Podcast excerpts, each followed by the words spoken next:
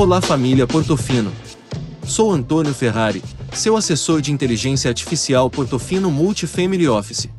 Vou através das palavras do nosso chefe de investimentos Eduardo Castro, falar um pouco sobre o que aconteceu nesta semana nos mercados financeiros globais. Permanece a dinâmica de cenários doméstico e externo, quase que antagônicos.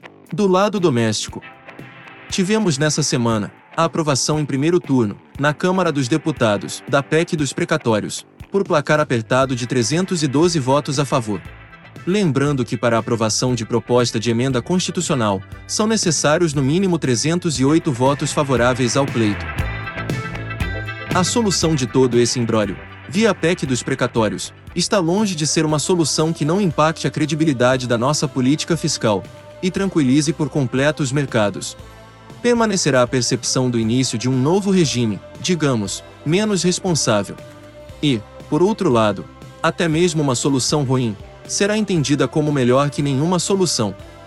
Para estancar a crise de confiança instaurada, o mercado demanda alguma visibilidade dos futuros gastos com o novo Bolsa Família e com a solução para o parcelamento dos pagamentos dos precatórios.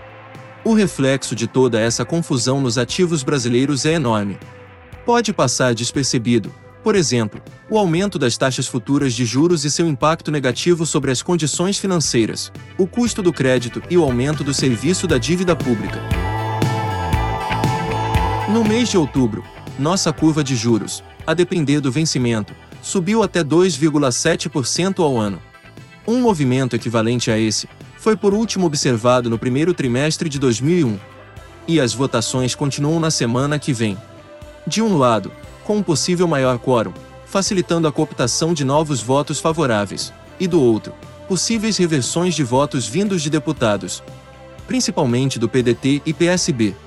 A aprovação em segundo turno na Câmara e posteriormente em dois turnos no Senado pode ser o gatilho para uma certa descompressão dos preços dos ativos brasileiros, principalmente juros e bolsa.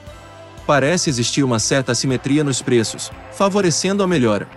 Entretanto, a imprevisibilidade política desse processo faz com que aguardemos um pouco mais para só então rebalancearmos os portfólios, mesmo que a preços menos atrativos.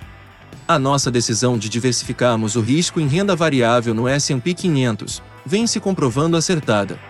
Cerca de 90% das 500 empresas que compõem o índice já tiveram seus resultados do terceiro trimestre divulgados. E desses, mais de 81% superaram as expectativas dos analistas. Decidimos também implementar nossa decisão pelo instrumento mais eficiente do ponto de vista de custos, fundo passivo. É a antiga discussão acadêmica entre vantagens e desvantagens da gestão ativa e passiva de carteiras de empresas americanas.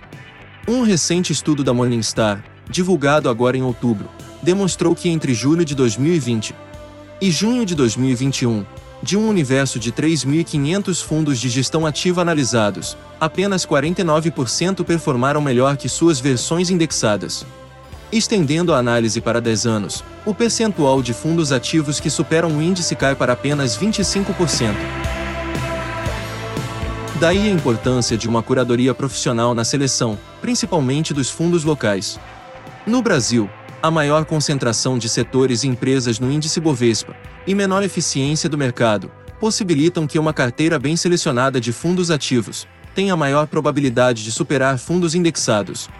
O resultado favorável do nosso FOF de ações tem comprovado essa observação. Como o Banco Central Americano reiterou essa semana, se manter paciente em relação à retirada de estímulos da economia, voltamos nossa atenção para dentro de casa. Torcemos para que o desenrolar da votação da PEC na Câmara e Senado se dê sem sustos ou surpresas. É o que o mercado precisa para, pelo menos, interromper esse processo de realização. Estamos cautelosamente mais otimistas. Tenham um ótimo fim de semana!